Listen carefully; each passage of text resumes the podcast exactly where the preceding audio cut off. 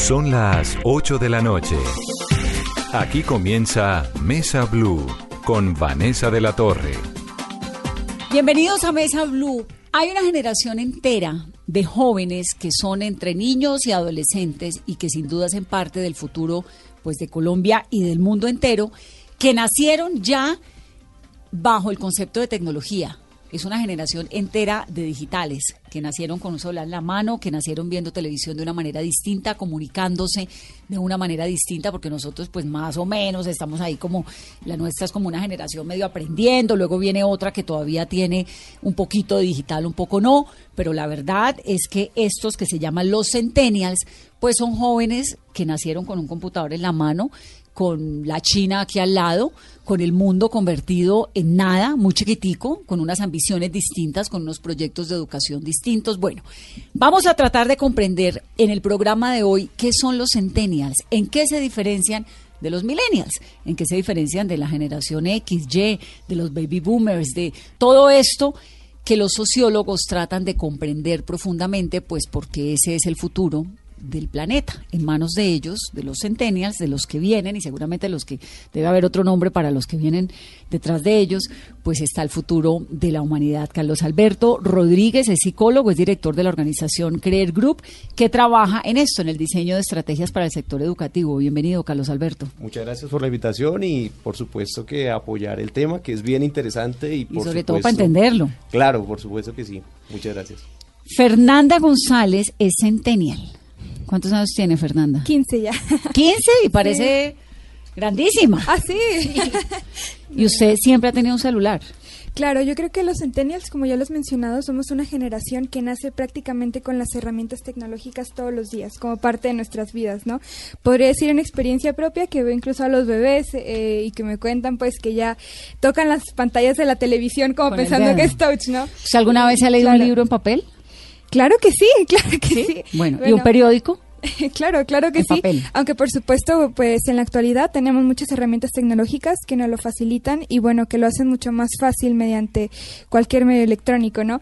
Y aunque sí, bueno, yo en lo particular sigo teniendo como esta cultura un poco del papel y demás, eh, estoy consciente de que es muy práctico y de que hay nuevas tecnologías que están innovando, pues, como estas que tú mencionas, y que pues son increíbles, ¿no? Porque lo tenemos al alcance de la mano, con un clic en el celular. ¿De dónde sale esto de ver el periódico? Lo del periódico es algo que me llama un montón la atención, pues porque obviamente soy periodista, porque obviamente ando con un montón de periódicos en la cartera siempre, pero cada vez me siento más extraña frente a la gente que viene. ¿De dónde sale lo del periódico en papel? ¿En tu casa tu papá y tu mamá leen con periódico? Claro, yo creo que esto es más que nada algo cultural. Desafortunadamente, bueno, yo soy mexicana y en México eh, se podría decir que el acceder a un periódico como tal o a la lectura en general es algo que no se da, ¿sabes? Es algo que simplemente lo vemos como ajeno, como que aburrido. Eh, sin embargo, en mi caso particular, en mi hogar, y como lo suele ser también con muchas chicas y chicos, yo fui educada bajo este modelo como de la lectura, de que siempre tuve libros cerca de mí, siempre tuve periódicos cerca de mí, crecí con ellos. ¿Qué hacen tu papá y, tu mamá? Este gusto. Mi mamá es maestra, bueno, eh, se acaba de pensionar para acompañarme a los viajes y todo esto, y mi papá pues tiene una pequeña empresa de adornos de resina, y claro que, bueno, creo que tienen como esa cultura también que por supuesto me transmitieron y me inculcaron desde pequeña, ¿no? De la lectura y de la... Claro, de una mamá maestra, pues eso marca una diferencia con un montón de, de cosas. Claro. ¿Y tú eres youtuber? No, no, no, yo soy escritora y conferencista, promotora de los derechos humanos. Actualmente tengo tres libros escritos y publicados. Sí. Y bueno, hoy vengo acá con todo lo de la serie, más seguro que ya les contaré más adelante. ¿Y comenzaste a escribir a los cuántos años? Eh, mi primer libro, que se llama Azul o Rosa, lo publiqué cuando tenía ocho años de edad. ¿Ocho años? Sí. ¿Y quién te motivó? Pero a los ocho años uno apenas sabe escribir. Ay, no, para nada. Yo creo, eh, bueno, eh, hay algo que casi no mencionó y que la verdad es que no me gusta victimizarme y por ello no voy a entrar a detalles pero a partir de un suceso de violencia en el que yo eh, tuve que vivir, por el que tuve que pasar, creo que comencé a ver la manera en la que yo le podía devolver de manera positiva como ese daño a la sociedad, como revertirlo en lugar de hacer el daño. No sé si, si me esté dando a entender bien. El caso es que comencé a ver cuáles eran las injusticias a mi alrededor y cómo es que podía como transmitir ese mensaje a la sociedad. Y bueno, mi libro es acerca de la equidad de género, es decir, me di cuenta de que la desigualdad en mi casa, en la tele, en mi escuela y en la sociedad en general. ¿A los ocho años? Era, sí, era un tema que nos estaba afectando, que me estaba afectando cuando quería jugar fútbol en mi escuela, que me estaba afectando cuando veía la televisión y veía que las mujeres no participábamos y que en general pues veía que debía de trabajar en ello. Entonces combiné como este gusto por la lectura que ya pues, eh, perdón, anteriormente estaba mencionando que tenía y este gusto como por la equidad de género y por investigar un poco más acerca del Pero tema. ¿quién te habló de equidad de género tan chiquitica? Pues la verdad es que sucedió muy curioso porque yo comencé a investigar, ahora sí que por mi cuenta, acerca del tema. Y es que cuando estaba poniendo todas las injusticias coincidían en que eran estereotipos de género, en que eran, bueno, una frase muy sonada, micromachismos, ¿no? Y entonces como que hice toda esta recopilación de anécdotas y me di cuenta de que no era simplemente una injusticia, de que no era eh, nada más una serie de situaciones, sino que tenían un nombre y que era desigualdad de género y de que así como yo lo estaba viviendo en los ámbitos en los que yo me desarrollaba, también lo estaba viviendo en la política, también lo estaba viviendo en todas partes en, en donde, bueno. Y además me- México, pues Colombia también, pero la mexicana es una sociedad bien machista. Claro, sí, sí, ¿No? sí, sí. Y es algo cultural, es algo de estereotipos culturales con los que crecemos, que normalizamos y es muy triste realmente, es muy triste. Pero fíjese, Carlos Alberto tiene 15 años. Claro, por Es supuesto. que así son. Sí. tiene que, y tiene que pegarse al micrófono. Y tres libros, pero así son, digamos, lo que encuentra uno con estos eh, adolescentes, porque ya es un adolescente de 15 años, es eso, que les pasan un montón de cosas por la cabeza, son súper eh, contestatarios, ¿no? Le, le contestan a uno, le dicen, le, todo el tiempo lo están poniendo a pensar. Yo tengo una hija que no, pues es esa generación, es muy chiquitica, y en un momento me toca decirle, ay, no, no, no, porque sí, punto, mi amor, porque sí, y ya. Pero claro. es eso.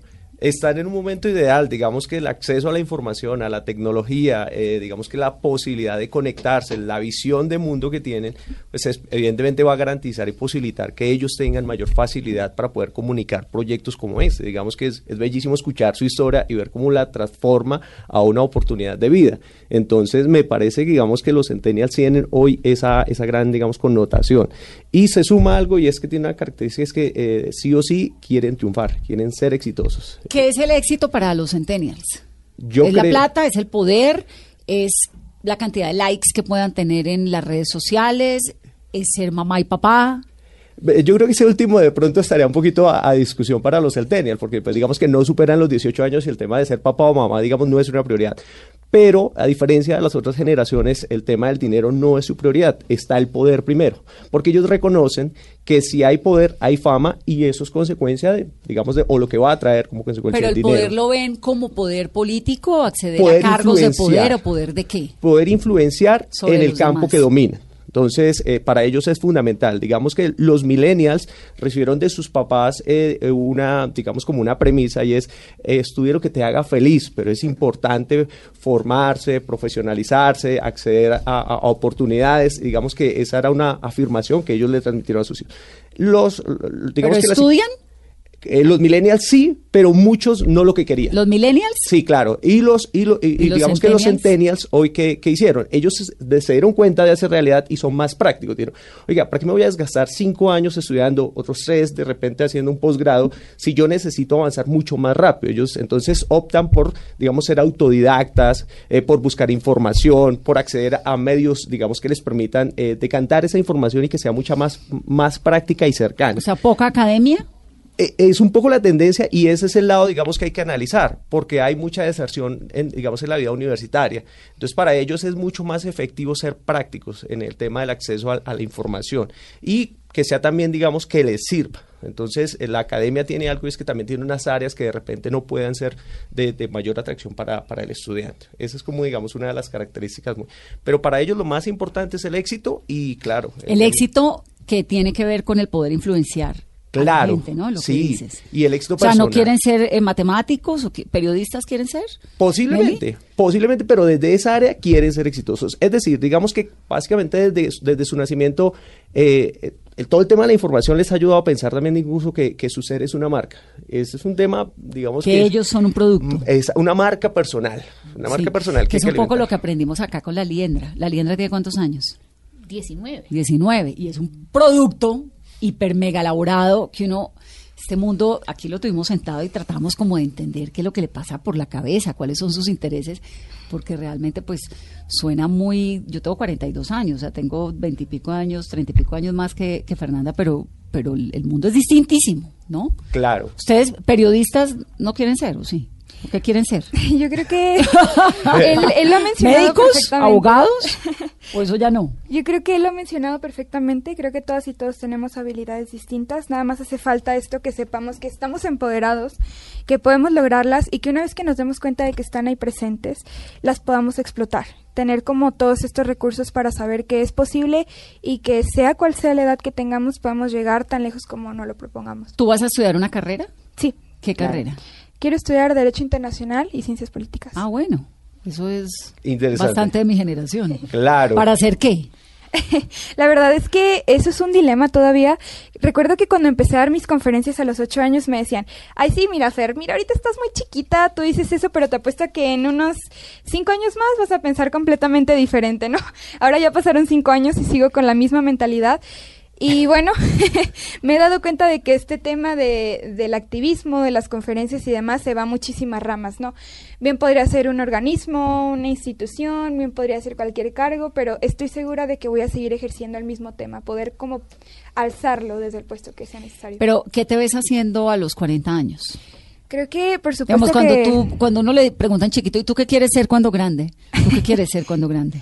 Creo que am, el futuro es muy importante y cada vez eh, hace falta como más pensar en ello a medida de que voy creciendo. Y aunque estoy trabajando mucho en mi presente y estoy construyendo mi futuro, la verdad es que como ya he mencionado antes, eh, aunque sí tengo claro que voy a seguir por esta vía y que completamente eh, sigo con nuevos proyectos. En mi caso y con lo que hago, pues he tenido muchísimas oportunidades. Ya he llevado el mensaje a nivel internacional, he tenido foros internacionales, he podido platicar con las personas más importantes del mundo. Y creo que va por esta vía, ¿no? Por crecer y crecer. Y si yo cuando estaba pequeña estaba en algunos estados de México, en algunas comunidades rurales y platicaba, creo que nunca me imaginaba a dónde iba a llegar, ¿no? Y ahora que estoy creciendo tanto, ahora que hay como tanta difusión de estos temas, ahora que, bueno, me estoy empoderando cada vez más, la verdad es que no me imagino hasta dónde voy a llegar. Bueno. Luis Ara es director, es guionista y es productor de cine. Además ha hecho unos documentales sobre Colombia interesantísimos, el del Pulpo Viera, el del Chapecoense, ¿no, Luis? Sí, la verdad. Y Luis está acá invitado al programa porque Bancolombia está haciendo, pues, en una escuela de sostenibilidad que ellos tienen, están analizando esto. ¿Cuál es el poder de los centenias? Supongo, pues, porque obviamente ese- ese va a ser el futuro de, de sus clientes, ¿no? Entonces necesitan entender cómo funcionan. Pero hicieron una serie bien original que se puede ver en escuela sostenibilidad.com que se llama El poder de los centenias y el director es Luis. Exacto. ¿Qué encontraste? Eh, ¿Cómo son? En realidad fue un proceso bastante particular. eh, fue un proceso que comenzó hace casi un año, cuando me invitaron a participar en este proyecto de parte de Bancolombia.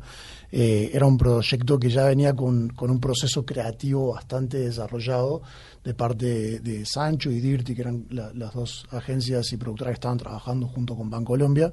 Me invitaron y me contaron un poco la idea y sinceramente me quedé enamorado de entrada eh, con el concepto. O sea, me parecía muy interesante indagar en el mundo de estos centennials. ¿Cuántos años tiene usted? Yo tengo 39. Sí, es mi ya no- generación. ya estoy lejos de los centennials. este, ¿Y los pero, pudo entender? eh, los- claro que sí, porque tienen una particularidad y es, me pasa ahora cuando escuchaba a Fernanda y es la claridad con la que hablan. Ellos parecen ser adultos en dan de uno.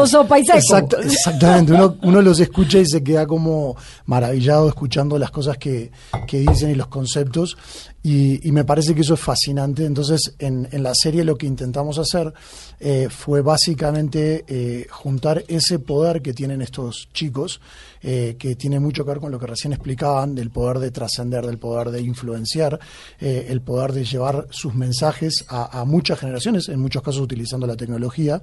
Eh, ¿Qué pasaba si a ellos los juntábamos con los ejecutivos de compañías grandes que tenían mucho poder para ejecutar ese cambio? Entonces, esa era como la Y que premisa. además les interesa ese nicho. Exacto. Obviamente sus. Le- a las empresas les interesa ese nicho, claro. pero también Pero a ellos les interesa el cambiar. nicho empresarial, a los No, pelados. a, o lo- no a los niños les interesa cambiar el mundo. Eso es lo que ellos quieren. Pero las empresas, nosotros lo que fuimos descubriendo es que ellos también son conscientes que tienen que ser sostenibles, que sus negocios ya no dependen nada más de vender y reportar ganancias. Ellos entienden que el mundo también se cambia desde las corporaciones. Y cuando uno se encuentra con corporaciones de esa, de esa calidad y junta con estos chicos, con este, esta necesidad y esta inquietud de cambio, el, el, cambio que se puede generar es gigante. Y eso es un poco lo que en esta serie se demuestra episodio a episodio, en donde básicamente lo que hicimos fue tomar seis de los temas que la ONU puso como uno de los, de los, de los temas de, desarrollo sostenible para el 2030. O sea, la ONU planteó 17 objetivos de desarrollo sostenible. Sí, que no vamos a cumplir ni. Que va a ser muy difícil, pero, pero como todo lo que uno quiere hacer para cambiar el mundo, por algo tiene que empezar si realmente lo quiere cambiar. Pero, ¿cómo fue la experiencia de trabajar con estas dos generaciones tan distintas? ¿Sí Eh, se entienden? Sí, sí. Eh, en realidad ¿O se entienden desafío- más como en una cuestión de, de- del adulto, venga niño, yo le enseño, ya no tanto? Mira, qué lindo que me hagas esa pregunta porque eh, lo que van a ver en cada episodio es justamente ese proceso. El proceso de encontrar dos puntas bien alejadas y que a través de la conversación y la humildad se llega al entendimiento. Y a partir de ese entendimiento se llega a un compromiso que tiene como objetivo lo que te decía hoy, que es cambiar el mundo.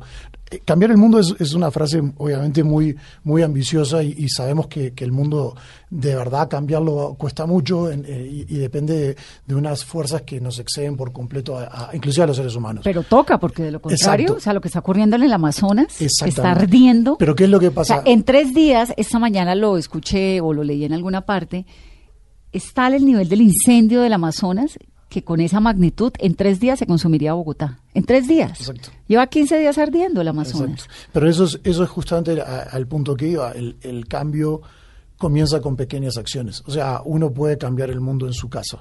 O sea, y uno si logra cambiar el mundo eh, eh, que le rodea, o sea, su propio círculo, la suma de todos esos círculos es lo que genera un cambio. Y, y creo que esta generación lo que le muestra a los grandes ejecutivos es que ellos tienen la capacidad de trascender y llegar a las generaciones que hoy tienen el poder de enviar y trascender con sus mensajes.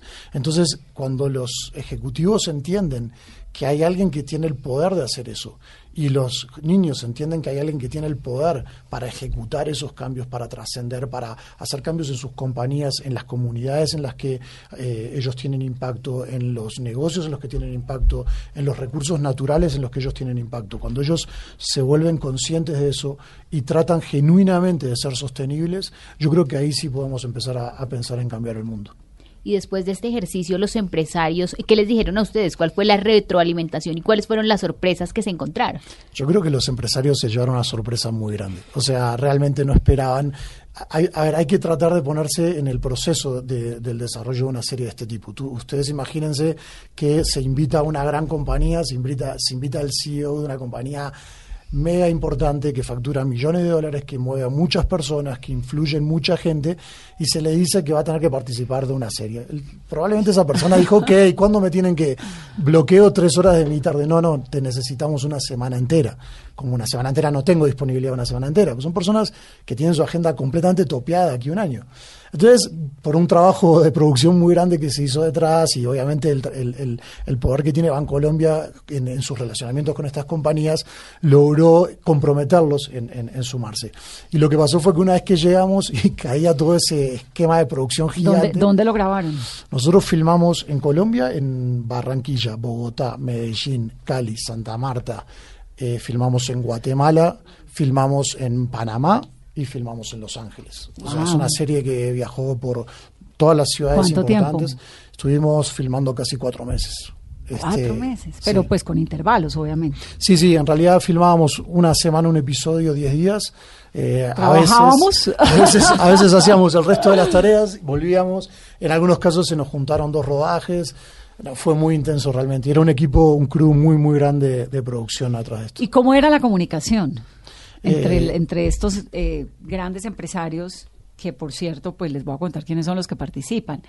Son los presidentes de Fede Palma, Jens Mesa, eh, el director de la Fundación Valle de Lilia de Cali, que es Vicente Borrero, el presidente de Corona, que es Jaime Ángel, el rector de la Universidad del Norte, que es Adolfo Meiser, esto es en la costa, y el presidente del Grupo Bancolombia, que es Juan Carlos Mora. Exacto. Pues que son unos señores ocupadísimos, porque no hay mujeres. Hay una mujer, en bueno, eso es una, una pro- buena pregunta que la das. O sea, el, parte de lo que nosotros queríamos mostrar, capaz que Fernanda me pueda ayudar también con esto, pero una de las cosas que nosotros queríamos mostrar y uno de los episodios justamente trata de la equidad de género.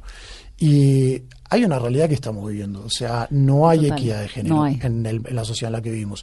Y eso se refleja inclusive en el trabajo que nosotros queríamos hacer. Nosotros queríamos transmitir la realidad tal cual era, porque en- una de las cosas que, que estuvo muy bueno de este proyecto fue ser honestos y decir, si queremos transformar el mundo, tenemos que mostrar el mundo tal cual es. Y cuando empezamos a buscar, sí tenemos mujeres, obviamente que las hay, hay Fernanda es de la parte de los Centennials, tenemos a No, Dora. hay empresarias tenemos- no, pero la verdad es que los hombres son los que manejan el mundo del poder. bueno, pero por ejemplo, en el grupo, en el episodio que se trata lo de Bancolombia, nosotros estuvimos en Panamá con la presidente del banco, eh, que es parte del grupo Bancolombia, de, que estuvo, eh, que dirige la, la oficina de Panamá, o sea, el banco en Panamá, eh, que es una ejecutiva muy, muy importante. Y es más fácil trabajar con mujeres, ¿o no? bueno, yo particularmente me siento muy cómodo trabajando con mujeres. Creo que, que hay una, una definición que es muy simple cuando uno se plantea esas, esas discusiones y es, uno no puede prescindir de la mitad de la población del planeta. Es tan fácil como eso. O sea, mujeres y hombres somos dos géneros que tenemos diferencias, por supuesto, biológicas, pero que ante lo importante es que ante las oportunidades y ante la ley y ante los derechos seamos exactamente iguales. Eh, respecto a nuestro género, obviamente que somos distintos biológicamente, Claro, claro. pero pero sí es importante trabajar en, en- en lo otro, que es la equidad. Claro. Ah, yo quería hacer un paréntesis, perdón por interrumpir Fernanda. breve. Y es que pues es un tema muy importante y aprovechando para hacer un poco el comercial, es muy interesante y de verdad que me sentí muy muy contenta que hicieras mención de esto de que por qué no había mujeres, ¿no? Eh, y por esto eh, reitero hacer el comercial de que específicamente en mi capítulo, me parece el capítulo 5, ¿no? Eh, Juan Carlos Mora, presidente de Bancolombia, eh, y yo hicimos un compromiso muy, muy importante que tiene que ver mucho con esto del empoderamiento de mujeres en puestos muy altos. Y bueno, espero que lo vean porque de verdad que creo que a partir de ahí que se comprometiera, que casi me lo firmara y que yo le dije, a voy a volver y voy mujeres". a ver resultados y no, me dijo, y "Sí". en ese sentido, digamos, obviamente Claro. las mujeres pues nos hemos abierto un espacio muy importante y poco a poco ahí vamos y creo que la generación nuestra rompió lo que Hillary Clinton llama ese techo de cristal y les hemos abierto el camino a la generación tuya, sin duda, así como las mamás nos abrieron el camino a nuestra generación o en particular a la mía. Pero pues sí hay, sí hay eh, una diferencia en los cargos de poder, en los puestos de la política, porque históricamente ha sido así. Entonces un poco como que el mundo se va acomodando, ¿no? Lentamente va acomodándose y las mujeres pues en la medida en que más estudiamos, más salimos, más cosas hacemos, pues más posibilidades de, Son- de lugares de poder tenemos. Son, ¿no? son, son costumbres y culturas que, arrastramos desde hace, cambiando, desde hace siempre. siglos. Es que las mujeres estamos votando hace menos de un. Y- siglo. Y, lo que está Claro. pasando en apenas 30 años, Es eso es una revolución. Y ojalá eh, todos los hombres, y lo digo como hombre, entendamos que no, no tiene que haber ni siquiera lugar a la discusión. O sea, es absurdo pensar en, en que uno u otro tienen eh, más o menos derecho para a- acceder a esto o lo, Lo que pasa es que tenemos un asunto de tiempo que es muy complicado porque es que las mujeres nunca dejamos de ser mamás.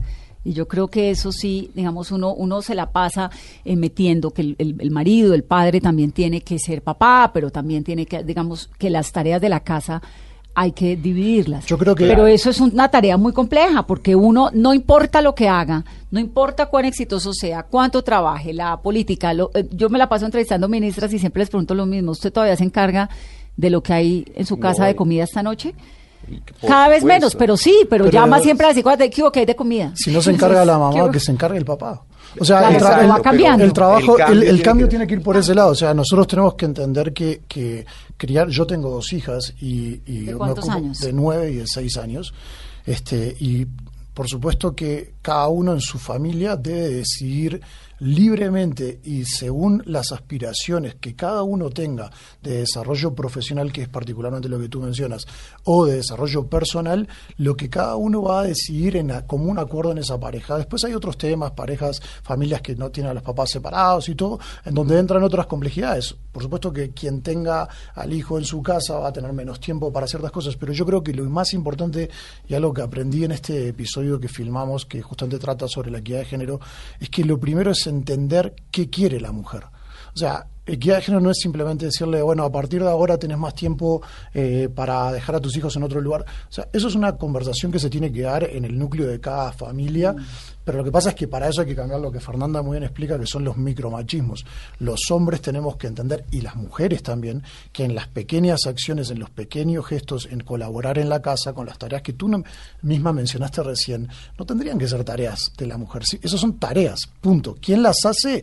Es lo que tenemos que cambiar. Tenemos que acostumbrarnos a que no es Claro, pero le toca, pero a las mujeres nos toca también cambiar ese chip. Por supuesto. Porque es que esta obsesión de siempre estar pendientes de lo que hay de comida en la casa, de que la niñita y el niñito hagan, ¿no? Yo creo que eso está cambiando muchísimo. O sea, yo creo que no somos conscientes del cambio que se está dando hoy día, porque creo que estas nuevas generaciones, sobre todo los, los centennials, directamente no aceptan eso que antes era una manera. Nosotros, nuestras generaciones intentaron cambiar. Ellos están cambiando directamente. O sea, ellos... En se- lo eh, están ellos- haciendo de verdad. Este es el status quo, es otro. O sea, Sí. aquí empieza la realidad. Centennials, millennials, estamos tratando de comprender las generaciones que vienen. Esto es Mesa Blue.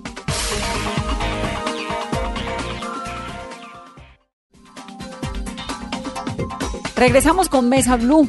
Estamos hablando hoy de los centennials, así como Carolina que casi casi que casi casi clasifica.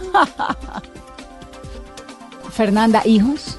¿La generación suya es una generación que quiere tener hijos? ¿O cómo se ve Creo que- en la vida de pareja, en la- el futuro familiar? La verdad es que yo particularmente como centennial eh, no tengo mucha información acerca de ello directamente porque yo podría decir que se ve bien, que no estoy muy segura todavía, pero pues es algo que me gustaría hacer. Más sin embargo, pues tengo amigas que dicen que no, tengo amigos que dicen que sí, creo que actualmente es muy Pero no es un asunto prioritario. No, no es un No. asunto prioritario. Creo que hoy en día incluso, bueno, se está prolongando como incluso las edades en las que están teniendo como todo este tipo de, eh, de acciones, de tener hijos y demás, porque creo que le están dando un poco más de prioridad a los estudios, a finalizar una carrera, a tener un trabajo fijo y ya posteriormente dedicarse pues un poco más a la vida familiar y demás, hasta donde yo sé, ¿no?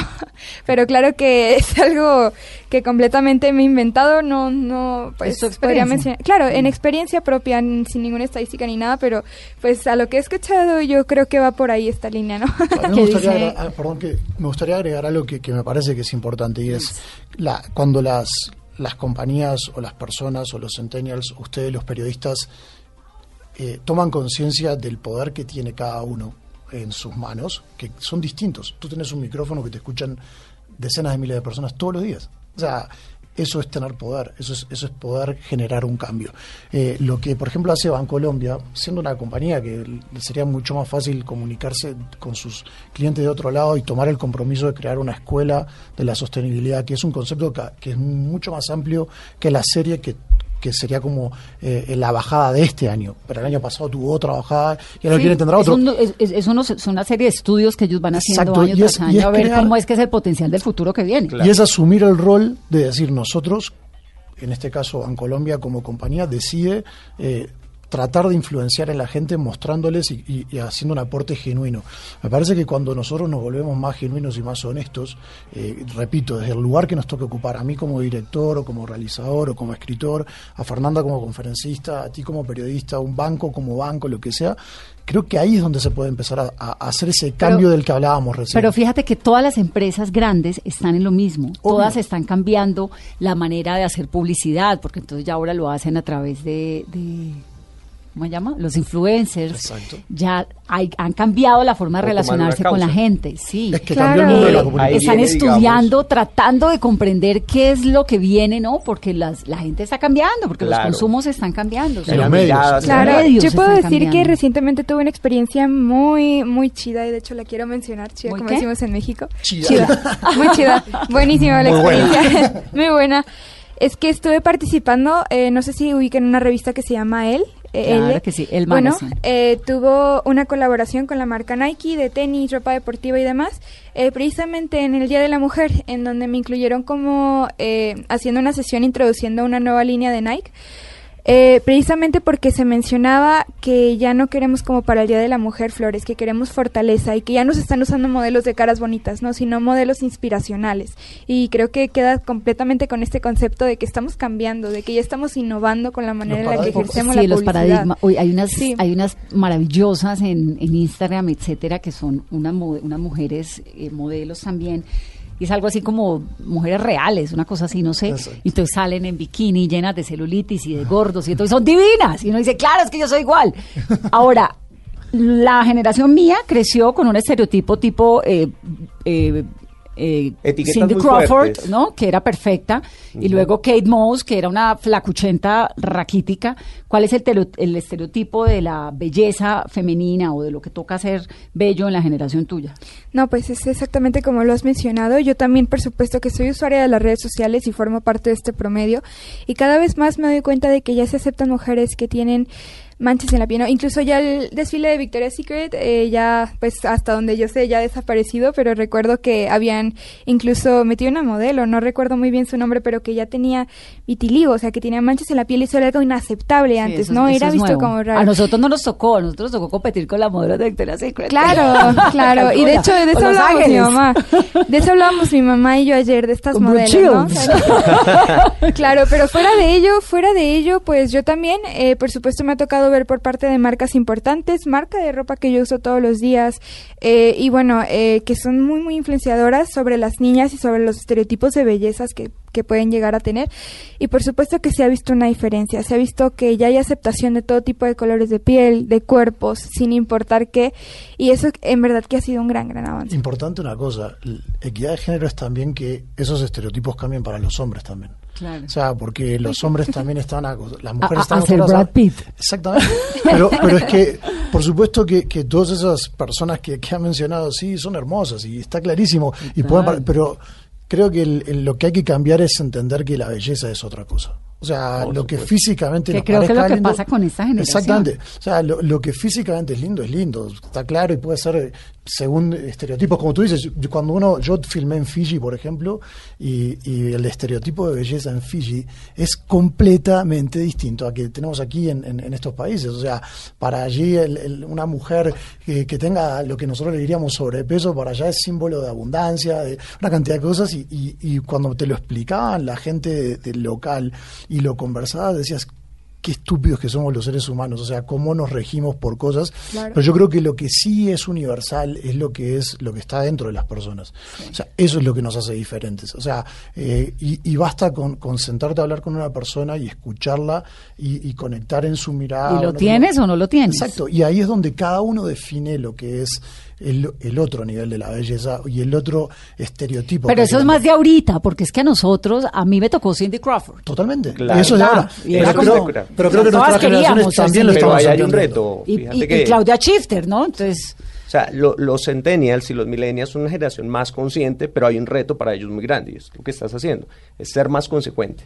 Porque los millennials son una generación de consumo masivo, ahorran menos, gastan más. Entonces, si realmente queremos un cambio en el planeta, debe haber también una conciencia frente, a- es decir, una consecuencia con los actos que estamos desarrollando. Si eso no se da, digamos que ese pensamiento de, de transformación va a ser muy difícil que se logre. Sí, ser coherentes. Exactamente, esa coherencia es muy, muy importante. ¿es una generación más coherente para todo, para la protección medioambiental, por ejemplo, también?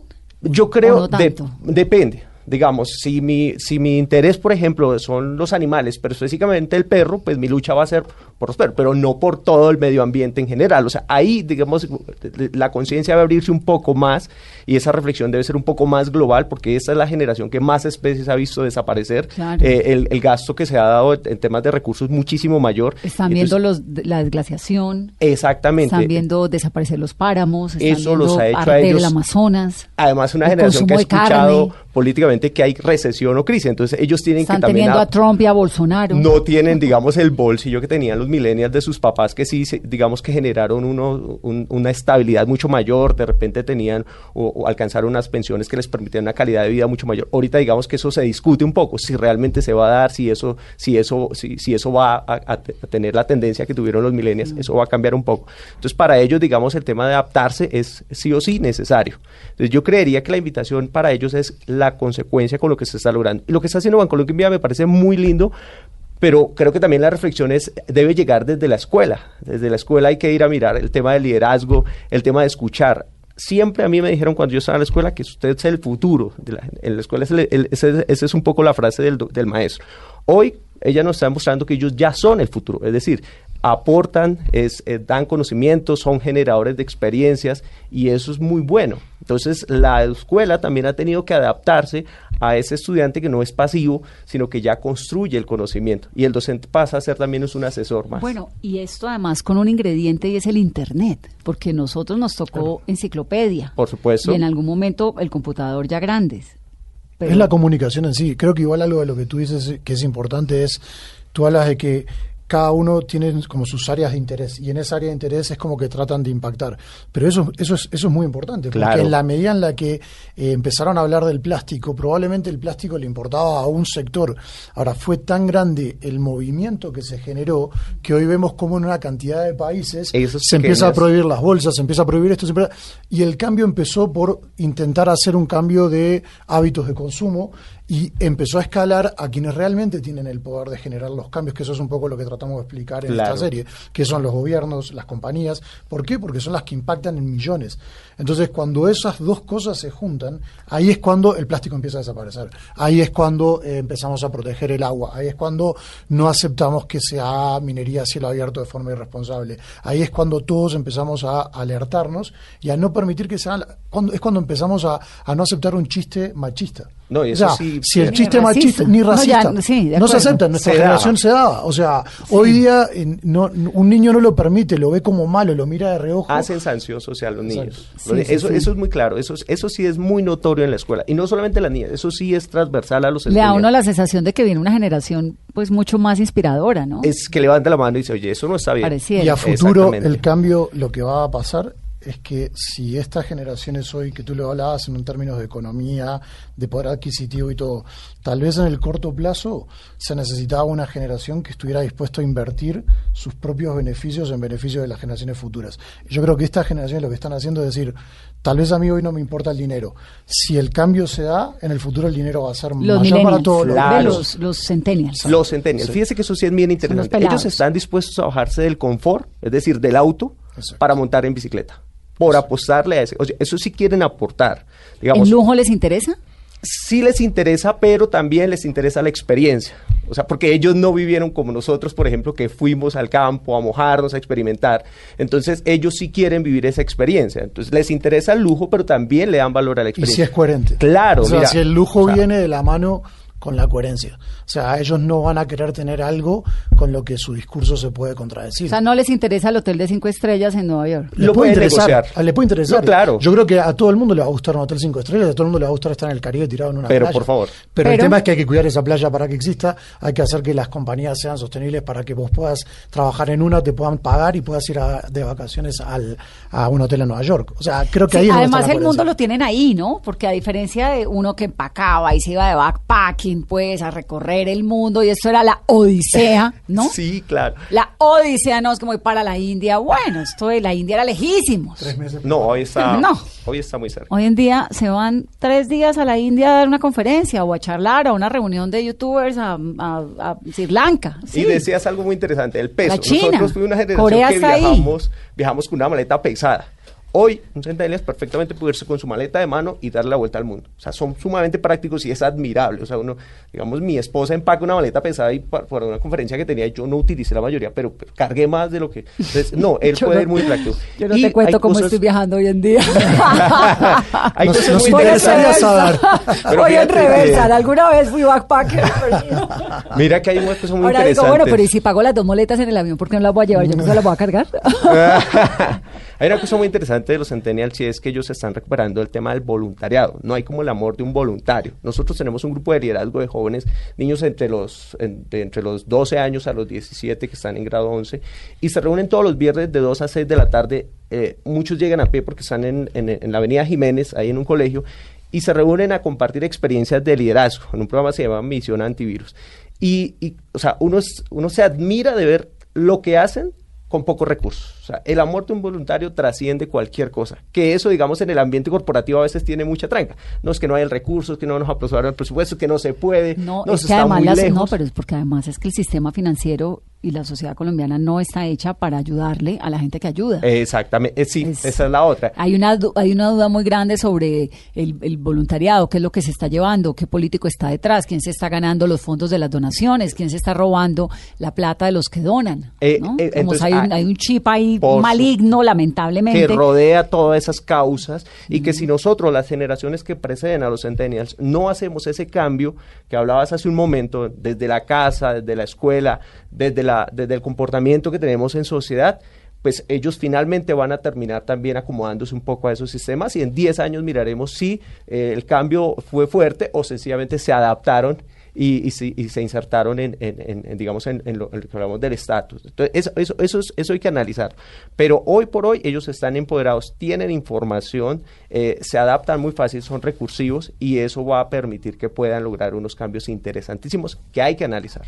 Y Fernanda, por ejemplo, no hemos hablado cómo se comportan los centennials en el amor, en las relaciones interpersonales, son individualistas, cómo funciona. Porque creo que también ha habido un cambio ahí. La verdad, yo solo he tenido relaciones pues de adolescentes y creo que eso no ha cambiado al paso de las generaciones, cositas que pasan, pues experiencias de la vida, pero en lo particular, eh, bueno, eh, puedo decir que es un poco extraño en mi caso porque yo estudio en el Centro Educacional para Altas Capacidades, que es la primera escuela en Latinoamérica para niñas y niños con altas capacidades pública. Y bueno, por ejemplo, mi exnovio, que eh, bueno, anduvimos por ahí algunos meses, eh, bueno, su- eh, perdón, él estaba como en todo lo de robótica, era campeón internacional, había ido que a Japón, había ido a Alemania, Australia como en dos meses, entonces era como que también se movía mucho y yo también viajo mucho por las cosas que hago.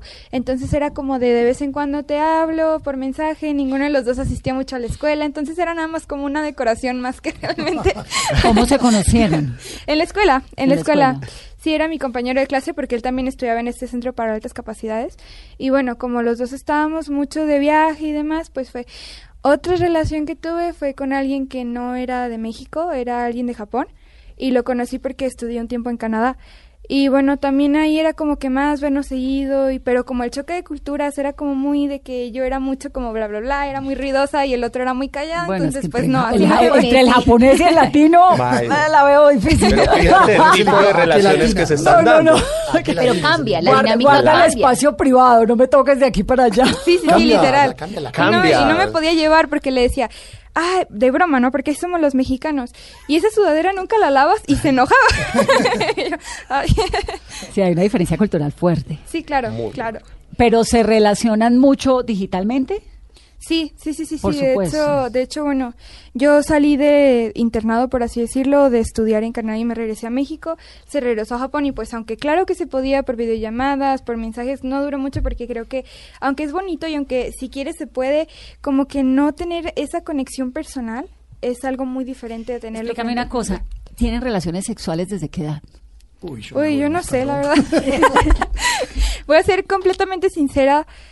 Conozco amigas de mi edad que Tú han tenido... 15, ¿no? Sí, tengo 15. Conozco de mi edad que han tenido relaciones sexuales. A los 13 conocía de esa edad que tenían relaciones sexuales.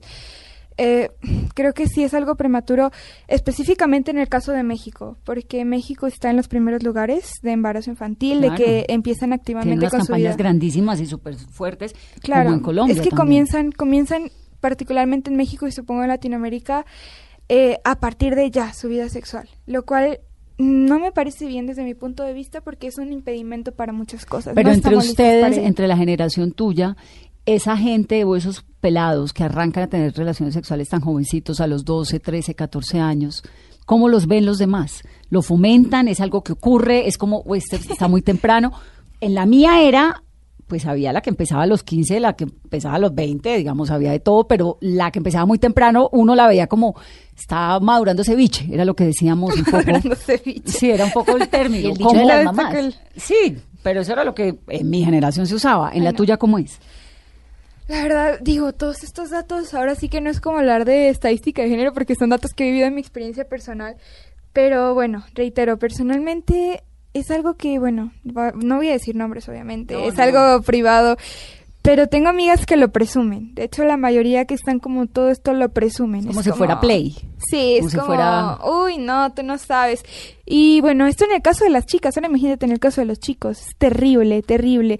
Un chico en algún instituto besa a una chica y ya dice que, que pasó otra cosa entre ellos, ¿no? Y se ¿De- lo dice a todo el mundo. Y ahora años? imagínate, desde los 12, desde que empieza la secundaria hasta que, hasta que empieza. Pero ¿Y esas qué cosas, tipo- esas cosas, perdón que interrumpa, pero yo creo que esas cosas ¿Quieres contarnos tu experiencia? No, no, no. no, no. No va a ser tan divertida. Pero sí Ay, quiero Luis. decir que, es, que esas cosas me parece que son como que trascienden las generaciones. O sea, hay una condición en el ser humano en general que, que todo lo que tiene que ver con hacer públicas sus cosas o no, cómo las contamos, cómo las juzgamos, Tiene mucho que ver tiene con la mucho educación que ver con la educación Sí, y la pero cultura. también con la generación. Fíjense la generación de nuestras mamás Claro. se casaban a una edad. fíjense algo que ustedes mismos dijeron, sin darse cuenta. Ustedes estaban hablando de las mujeres, de cómo consideran a una mujer y cómo consideran a un hombre que Pues tiene porque esa... somos mujeres. Pero ¿por qué no? Porque lo que nos pasa es que venimos culturalmente seteados de esa manera.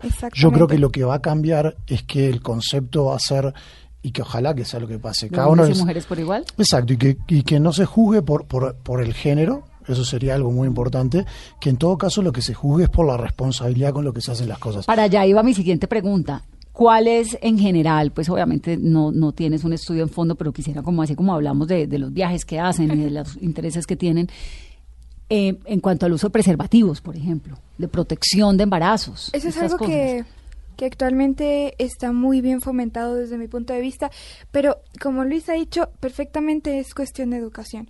Puedo decir que hay muchas de mis amigas que pues no se cuidan, la verdad es que le dan poco interés porque realmente puedo decirlo y es triste, pero no reciben atención suficiente de sus padres. Cuando vas ya a un trasfondo personal de la manera en la que la han ignorado, que al final de cuentas creo que el trabajo y todo esto y no poner atención no le va a recompensar, o sea, con dinero no se puede pagar a los hijos. Y eso es un claro ejemplo de muchas niñas que yo conozco, porque no también chicos que lo han visto como algo, pues X, se lo han enseñado en la escuela, es muy bueno que ya actualmente se esté dando clases de educación sexual, por lo menos en casi todas las escuelas de México. Yo tengo una amiga que, que incluso estábamos discutiendo, ¿no? Hoy en la mañana y me estaba diciendo, ¿cómo te fue, Fer? Bueno, así, hace... Y ya me dice, es que yo estoy enojada porque me dieron cuatro horas consecutivas de educación sexual en la escuela, ¿no? Y entonces, es así, realmente hay una buena cultura. En mi caso, mis papás han sido muy abiertos con eso. Siempre desde chiquita me han explicado qué es un condón, para qué se usa, cuáles son las medidas que tienes que tener. Claro, es que tu Porque- mamá es maestra. Eso es Creo que- importante. Es necesario saber que, bueno, eh, por este lado, ¿no? Que esto depende de la educación, que es bueno y que es malo. Y para esto mismo, y aprovechando que, que hay papás escuchando, ¿no? Que, que no hay que tenerle morbo a estos temas, que en mi opinión personal, por supuesto que nunca he sido madre, no he tenido ninguna experiencia similar, pero creo que es necesario que le quitemos el morbo a estos temas, Mm. porque si lo vemos así como de, "Shh, shh, no hables de eso enfrente de la niña, ¿eh? Porque se va, no, no tiene que saber O eso, no, no, el no. canal. Exacto. Es Entonces, educación. ¿qué Exacto, pasa? Pues no podemos cambiar lo que no sabemos que existe. Entonces es necesario que los papás sepan esto, que lo tengan Además, presente y además que sea normal. con tanta información ahí, ¿no? Con las redes ahí, con el internet ahí, con ese Es- mundo, tiene información para todo, para saber dónde queda Corea, pero para saber todo lo todo demás. la- información la es- sexualidad hay un detalle y es para los centennials incluso es que cambió el concepto de lo que es privado y público. Entonces, eh, eh, pues, obviamente, digamos que para la generación de los eh, de, de- de- de ellos el tema de comunicar es vital, estar en relación es vital, ¿cierto? Eh, en el tema del manejo de la sexualidad, obviamente disminuyó el tabú, por supuesto que es mucho más natural, se entiende más que eh, cómo funciona desde lo biológico, lo psicológico, lo emocional, es mucho más claro, los niños lo entienden, los jóvenes lo entienden, pero el concepto que queda ahí para, para empezar a trabajar y discutir todos es qué es lo privado, qué es lo público. ¿Cómo, ¿Cómo educa uno centennials como papá? ¿Qué es lo que tiene que inculcarles? El- el- lo, primero que tenemos que reconocer nosotros los papás es que ellos tienen información, por ende ya el control total no depende del padre de familia. Entonces, esa discusión ya debe ser entre esos dos, eh, digamos, en- entre esas dos personas. Antes eran los papás los que le decían a uno sí o no, sales o no sales, puedes tener novio o no puedes tener novio.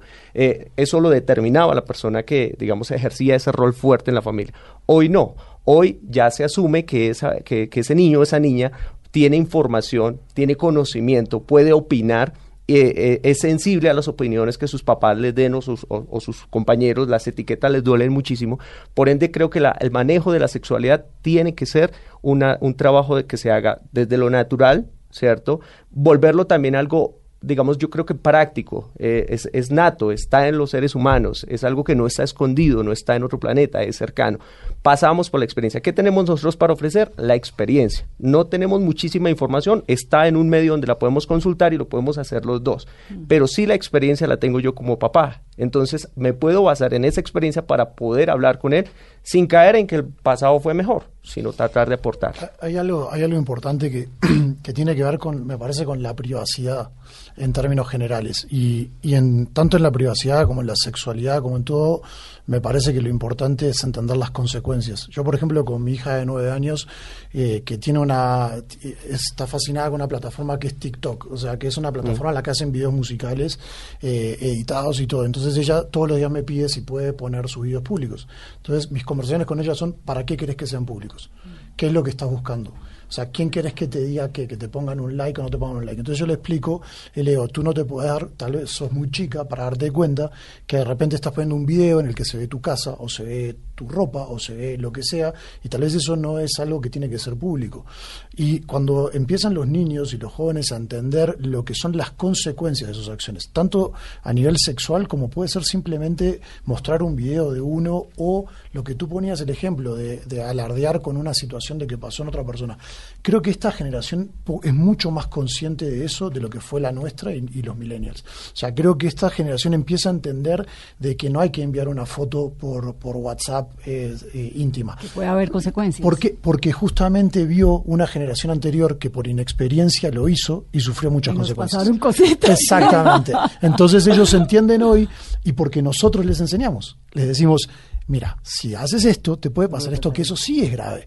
Entonces, eso mismo trasladado, me parece a mí, a cualquier concepto que tenga que ver con educación en general, desde la educación sexual, la educación personal, el trato hacia las personas, hacia los animales, hacia el otro género, todo eso en su conjunto es lo que nosotros deberíamos de trabajar, los jóvenes adultos, los más adultos, con los centennials. Y ellos lo que nos tienen que enseñar a nosotros es cómo eso puede impactar con las nuevas tecnologías. Me está quedando una pregunta ya para despedir. El tema de las guerras y los conflictos en el mundo, ¿les interesan, les importan o viven con Para ellos no, tiene, digamos, sentido alguno desgarrarse en una guerra, eh, digamos que, o sea, el, el, concepto de la guerra para ellos es muy difícil, digamos, de, de asimilarlo y de aceptarlo.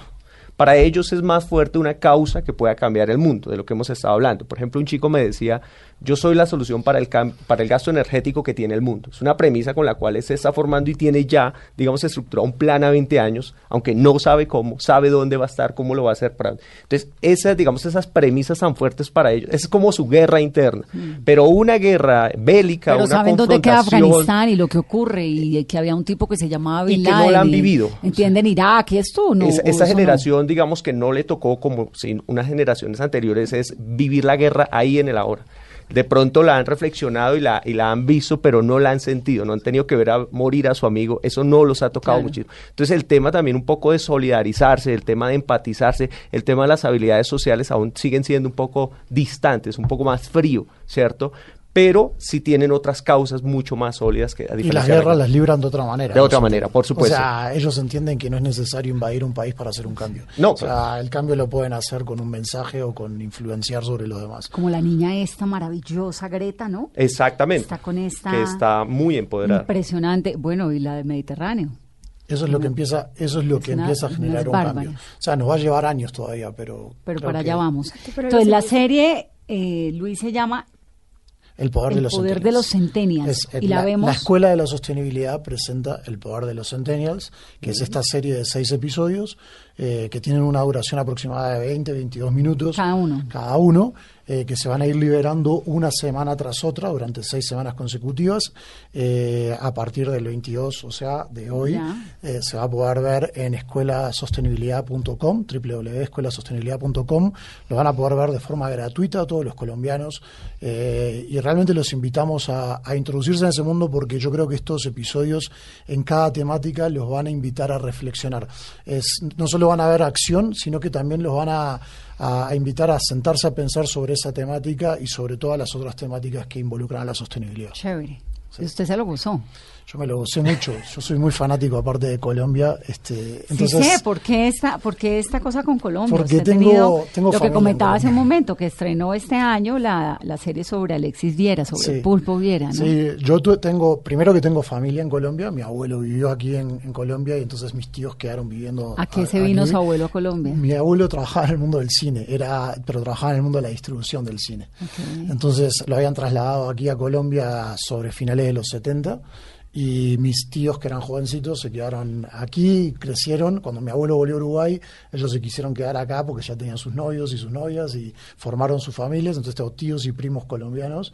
este Y eso me ha hecho venir desde muy chiquito y tengo un cariño muy especial. Y sí tuve la, la fortuna de, de dirigir dos películas que estaban relacionadas con Colombia. Y la del Chapecoense. Sí, Por Siempre Chape, que es una película que se puede ver en Netflix, eh, que cuenta la- la- un poco la historia del club de, de Chapecó, este, por supuesto también la tragedia que, que tuvo lugar aquí en Colombia, y la historia de. Alexis Viera, que es un uruguayo que vive en Cali. Entonces, sí, el Pulpo Viera. Exacto, que también es muy querido aquí en Colombia, y, y bueno, esa fue la última película que hice. ¿Cómo está el Pulpo Viera? Está muy bien, está muy bien. O sea, la verdad es que tiene un poco que ver con también con estas cosas que a mí me gustan hacer y es sobre la resiliencia y sobre tratar de dejar algo en el mundo en el que vivimos. Y él es ¿Se una quedó persona- viviendo en Cali? A él lo iban a atracar, ¿no? Y le, Sí, lo, lo sí. hieren casi mortalmente Sí. y lo dejan en una condición de discapacidad muy delicada. Y aunque le habían dicho que no iba a volver a caminar, él logró volver a caminar. Y él tiene un mensaje muy bonito y es, a mí en Cali eh, me ayudaron mucho, Cali me dio un hogar, eh, él ama ese, este país, ama esa ciudad. Y él entendía que lo que le pasó le podría haber pasado en cualquier otra ciudad del planeta. Y me parece que ese mensaje es muy poderoso y es tratar de hacer entender a las personas que no, no es tanto dónde venimos ni dónde estamos, sino la condición del ser humano que es capaz de hacer esas malas cosas en cualquier lugar del planeta. Y él aquí se siente muy a gusto y por eso decidió quedarse y devolverle a la sociedad que tanto le dio de esa manera. Y volvió a caminar, que es lo importante. Sí. La serie entonces, El Poder de los Centennials, es del Grupo Bancolombia, www.escuelasostenibilidad.com. Ahí está toda la información. Y buenísimo, les agradezco, Carlos Alberto, Luis, Fernanda, por venir aquí al programa. Muchas gracias por la Gracias. invitación. Muchas Qué dicha, gracias. quedamos llenos de inquietud. Por supuesto. Gracias, claro. A ustedes que tengan una muy feliz noche. Esto es Mesa Blue.